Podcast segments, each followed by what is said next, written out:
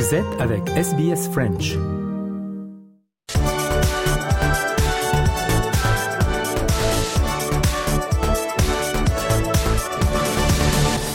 Europa Voice numéro 132, mesdames et messieurs, bonjour, on accueille Nathanaël Bloch. Salut Nathanaël. Salut Marianne. On va évoquer deux sujets européens, euh, bien sûr, deux sujets largement imbriqués euh, l'un et l'autre. L'OTAN, avec notamment cet électrochoc nommé Donald Trump, et les élections euh, en Finlande. Alors je disais imbriqués, hein, puisque la Finlande a rejoint l'organisation militaire il y a seulement quelques mois. On en parle, Nathanaël, c'est tout de suite. L'OTAN, pour commencer, affaibli ou en tout cas attaqué par l'ancien président américain Donald Trump. Le candidat à un nouveau mandat a déclaré que s'il était réélu, il encouragerait la Russie à s'en prendre aux États membres de l'OTAN si ceux-ci n'augmentaient pas leurs dépenses de défense. Alors, Nathanaël, avant toute chose et pour être sûr de bien comprendre, de quoi parle exactement Donald Trump? Est-ce qu'il parle du budget défense de chaque État ou est-ce qu'il parle du budget qu'ils investissent dans la défense? Alors c'est une très bonne question, euh, Marianne, mais je j'irai même un petit peu plus loin. Ce qu'il faut comprendre en fait, euh, c'est que euh, les différents euh, pays membres de l'OTAN, puisque c'est une alliance de pays, mettent chacun la main à la pâte pour constituer un budget collectif de défense. Et si vous voulez, il peut y avoir une différence entre le budget que vous consacrez aux dépenses de, défense à l'OTAN et celui que vous allez effectivement utiliser, par exemple parce qu'il n'y a pas de menace proche à côté de votre territoire ou tout simplement parce que vous n'êtes pas celui qui en a le plus besoin. C'est euh, un peu le même système pour nos, éditeurs d'Europa Voice et de SBS que les budgets et les enveloppes euh, européennes. Et c'est ce qui avait donné lieu notamment aux discussions entre ceux qu'on appelait les pays frugaux, euh, et d'autres pays, puisque c'était toujours ce débat, est-ce que finalement on voit, alors juste mesure l'argent qu'on met au pot collectif? Et donc c'est cette question-là aussi sur la question de l'OTAN et de l'enveloppe budgétaire globale, où Trump finalement garde en fait une certaine cohérence avec ses critiques passées vis-à-vis de l'Alliance Atlantique, parce qu'il considère encore une fois que euh, les pays qui sont le plus à risque de profiter de cet argent de l'OTAN devraient aussi mettre plus la main à la pâte. Et c'est pour ça notamment qu'il vise les pays de l'Est, puisque en ce moment, euh, évidemment, avec le front la guerre en Ukraine euh, et en Russie, bah, c'est les pays d'Europe de l'Est qui ont le plus besoin, et l'Ukraine elle-même, de cet argent, de ces enveloppes d'aide supplémentaires de l'OTAN. Donc ça, c'est le premier élément. Et puis le deuxième élément, Marianne, c'est qu'il faut aussi se rendre compte que ça participe d'une politique globale de Donald Trump qui est euh, non seulement au niveau de l'OTAN, mais également au niveau des États-Unis euh, eux-mêmes, de bloquer en fait toute enveloppe d'aide supplémentaire à des pays euh, comme l'Ukraine pour assurer leur défense. Donc en fait, c'est assez cohérent avec l'espèce de, non pas de revirement, mais l'espèce d'entêtement isolationniste de Donald Trump euh, en ce moment dans le cadre euh, évidemment aussi euh, des futures élections américaines. Bien sûr, mais l'OTAN aurait pu un petit peu laisser couler ses déclarations et pas vraiment y faire attention. Pourquoi est-ce que cette annonce, cette déclaration de Donald Trump ont à ce point fait une onde de choc, sont à ce point un électrochoc pour l'organisation militaire? Je dirais, Marianne, qu'il y a trois éléments de réponse euh, à votre question. Premier élément de réponse, c'est d'abord que les États-Unis sont un des plus gros, si ce n'est le plus gros contributeur euh, en termes d'enveloppe euh, budgétaire de l'Alliance Atlantique. Donc évidemment, quand les États-Unis euh, font de telles déclarations, les dirigeants européens doivent prendre cela en compte. Ça, c'est le premier élément. Le deuxième élément, c'est qu'au-delà des enveloppes budgétaires, c'est évidemment aussi les troupes euh, américaines dans un contexte où euh, la sécurité de l'Alliance Atlantique est de plus en plus menacée avec des revirements de certains pays qui, historiquement, par exemple, n'étaient jamais alignés. On en parlera dans une deuxième partie d'Europa Voice, comme c'est le cas de la Finlande. Donc, il y a la question de l'enveloppe budgétaire, du financement, il y a la question des troupes aussi, puisque derrière cette, euh, cet isolationnisme budgétaire, il y a aussi un isolationnisme militaire de la part de Donald Trump.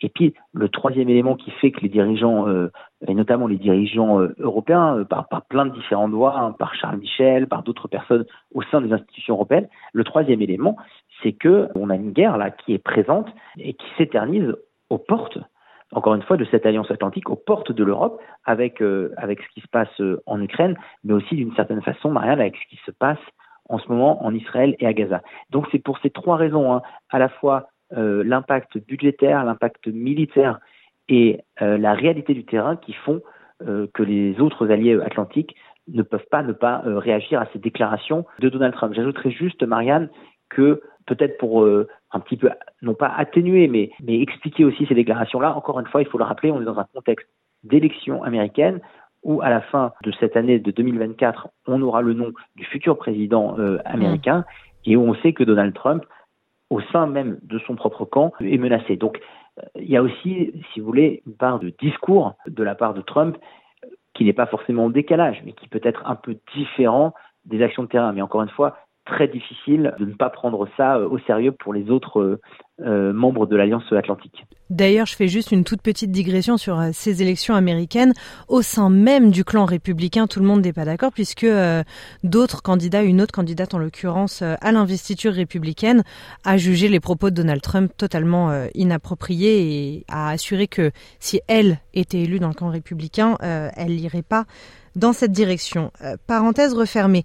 Vous parliez des alliés, la réaction des alliés. Ben justement, la France, l'Allemagne et la Pologne ont essayé, euh, il y a deux jours, donc après les propos de Donald Trump, de faire front commun justement. C'était important pour les démocraties euh, et les pays de l'Union européenne de faire front commun et de montrer qu'en fait, effectivement, les propos de Donald Trump vont au-delà de ce que des pays alliés et historiquement alliés peuvent endurer. C'est pas tellement euh, la question du budget, de la contribution au budget, c'est même euh, les, propos qu'il a à peine dissimulés de dire qu'il encouragerait la Russie euh, à attaquer des États membres de l'OTAN.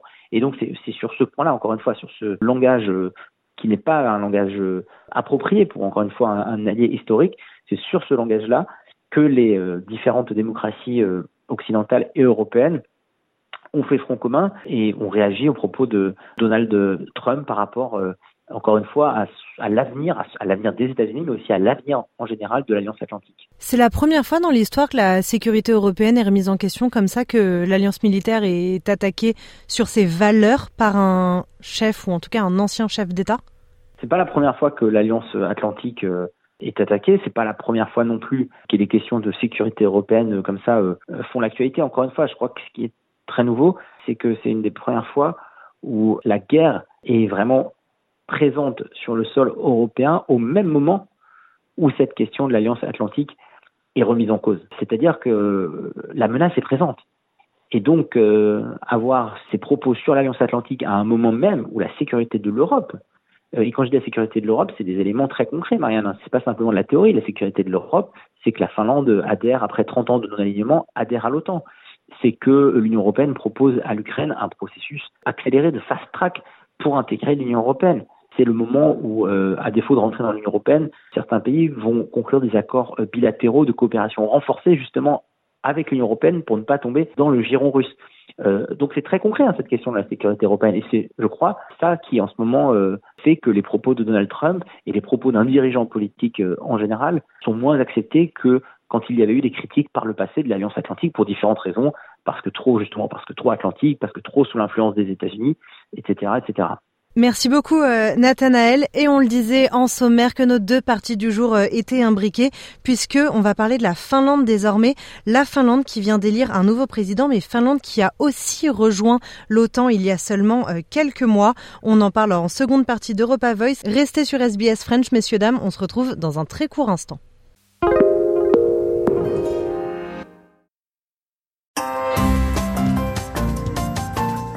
En français est disponible quand vous le souhaitez. Écoutez nos rubriques à travers nos podcasts sur votre tablette ou votre mobile gratuitement sur sbs.com.au slash French ou téléchargez l'application SBS Radio.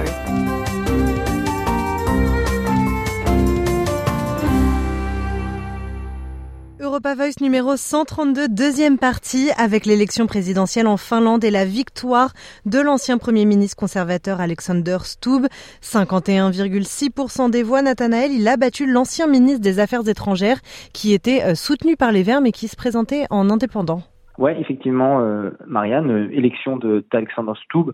Euh, en Finlande. Alors il faut tout de suite le préciser pour nos éditeurs d'Europa Voice et d'SBS, on est dans un régime beaucoup moins hyper présidentiel ou super présidentiel que qu'on ne l'est en France. Donc c'est vraiment le président et le Premier ministre se partagent des prérogatives. Et j'allais dire, pour faire un petit peu de euh, presque de, de droit constitutionnel, ils se répartissent vraiment pour le président, lui revient la charge en Finlande de ce à quoi devrait revenir la charge euh, en France au président, c'est-à-dire les affaires étrangères, euh, la sécurité de l'État, etc. Donc moins les affaires courantes euh, qui elles reviennent au Premier ministre et plus voilà ce qui concerne la diplomatie, les affaires extérieures et la sécurité. Et donc euh, la Finlande se dote d'un nouveau président, comme vous l'avez mentionné, Marianne, il y a quelques jours de cela. Mais alors, donc justement, est-ce que c'est euh, à ce nouveau président que va revenir toutes les questions euh, autour de l'OTAN, euh, alliance fraîchement rejointe, autour des tensions avec la Russie voisine, parce qu'on le rappelle, la Finlande et la Russie partagent quand même 1340 kilomètres de frontières. Et d'ailleurs, vous en aviez parlé avec Christophe Mallet dans un épisode d'Europa Voice pour nos auditeurs. Je rappelle que cet épisode, c'était le numéro 128. S'ils veulent retourner l'écouter, c'est à Alexander Stubb que va revenir toutes ces questions? Oui, c'est Alexandre Stouble que va revenir ces questions. Alexandre Stouble a tout de suite d'ailleurs euh, euh, mentionné hein, dans une euh, dans une de ses déclarations, il a dit c'est tout à fait incroyable qu'un pays de la taille de la Finlande puisse organiser des élections aussi justes et honnêtes dans ce contexte de politique de sécurité. Et eh ben ce contexte de politique de sécurité, c'est évidemment la guerre en Europe et, et j'allais dire même la guerre à Gaza et en Israël, mais c'est évidemment aussi la relation avec le voisin russe et le fait Marianne, qu'après 30 ans post-guerre froide de non-alignement de la Finlande, ni justement du côté soviétique, ni du côté de l'OTAN, eh ben, elle décide l'année dernière d'intégrer l'Alliance Atlantique. C'est tout cela, cette guerre et euh, cette tension entre euh, l'Alliance Atlantique et euh, la Russie que Alexander Stubb va devoir euh, gérer. Et puis rappelons-le aussi, hein, et on en avait parlé justement, vous l'avez mentionné avec Christophe dans cet épisode de Hope Voice, la Finlande avait déjà ouvertement critiqué la Russie et elle lui avait l'avait accusé en fait d'organiser une espèce de pression migratoire à ses portes justement, chose qui est difficile à gérer encore une fois pour ce petit pays euh, euh, d'Europe qui, qui partage une très grande frontière avec la Russie. Donc effectivement, c'est beaucoup de défis pour un petit pays dont on parle finalement très peu dans les actualités européennes. Donc l'adhésion à l'OTAN euh, l'année dernière, vous pensez que ça a directement joué sur le résultat de ces élections? C'était une évidence que cet ancien Premier ministre devienne président en l'état actuel de la géopolitique? Crois, et ça ils l'ont, d'ailleurs le, les commentateurs politiques l'ont assez bien montré, les questions justement de défense, d'alignement sur euh, l'OTAN, euh, de gestion des relations avec le voisin russe, finalement les deux candidats euh, à l'élection présidentielle sont assez alignés. Les différences étaient plus sur d'autres questions. Notamment sur des questions plus de, transport, de, stockage d'armes nucléaires, etc. Mais en tout cas, les deux candidats partageaient cette idée justement de devoir assurer la sécurité de la Finlande et de gérer cette après adhésion euh, de la Finlande à l'OTAN. Donc je, pense pas, je, pense que pour le coup il y a une il y a une vraie euh, réelle politique de tout le spectre politique finlandais sur cette nécessité d'avoir rejoint l'Alliance Atlantique et maintenant de devoir, j'allais dire, gérer les prochains développements avec le avec le avec le voisin russe. Et Nathanaël, comment la Russie a réagi euh, à cette adhésion à l'OTAN euh, par la Finlande? Parce qu'il faut dire, vous l'avez déjà mentionné, cette adhésion met fin quand même à trois décennies de non-alignement militaire. C'est une bonne question, hein, Marianne. Et effectivement, euh, Vladimir Poutine a directement réagi l'année dernière à l'adhésion de, la Finlande à l'OTAN. Et clairement, il a, il, a dit quelque chose de, de très sensé. Il a dit qu'en fait, ça allait créer des problèmes là où il n'y en avait pas. Euh, il a dit qu'il n'avait aucun problème sur cette frontière avec euh, euh, la Finlande, mais qu'il y en aura maintenant, et donc il allait agir en conséquence. Et donc je crois que c'est aussi un très bon indicateur de la crispation et du fait que cette guerre s'éternise et que, alors même si Vladimir Poutine a récemment affirmé ou confirmé qu'il n'allait pas envahir la Pologne, on, le voit vraiment, hein, on, est dans un conflit qui est en train de dépasser simplement la Russie et, euh, euh, et sa voisine ukrainienne. Euh, et donc c'est un développement à suivre de très près, ce que va donner cette frontière russo-finlandaise. Et encore une fois, hein, j'aimerais le, le, rappeler, Marianne, dans un contexte où on l'a discuté dans cette première partie d'Europa Voice, où Donald Trump met un peu de l'huile sur le feu aux futures responsabilités des États-Unis au sein de l'Alliance Atlantique et du soutien des États-Unis, j'allais dire, à, la politique de, de Vladimir Poutine. Donc c'est un billard à, plusieurs bandes et euh, des développements à suivre de très près, et notamment dans le cadre de l'élection de ce nouveau président finlandais. Merci beaucoup Nathanel et vous parliez de la durée de cette guerre. Euh, on tient à rappeler à nos téléspectateurs que c'est bientôt les deux ans de l'invasion russe en Ukraine. C'était le 24 février 2022. Ça va faire deux ans et notre prochain épisode d'Europa Voice, l'épisode numéro 133, sera consacré à cette date anniversaire, euh, la guerre euh, en Ukraine, l'invasion russe en Ukraine. Merci beaucoup Nathanaël. Merci pour cette deuxième partie. C'est ce qu'on pouvait dire du nouveau président finlandais Alexander Stubb. 55 ans, il prendra ses fonctions le 1er mars pour un mandat qui va durer 6 ans. Merci Nathanaël. Merci Marianne. Merci messieurs dames d'avoir suivi cet épisode d'Europa Voice. C'était le numéro 132. À bientôt.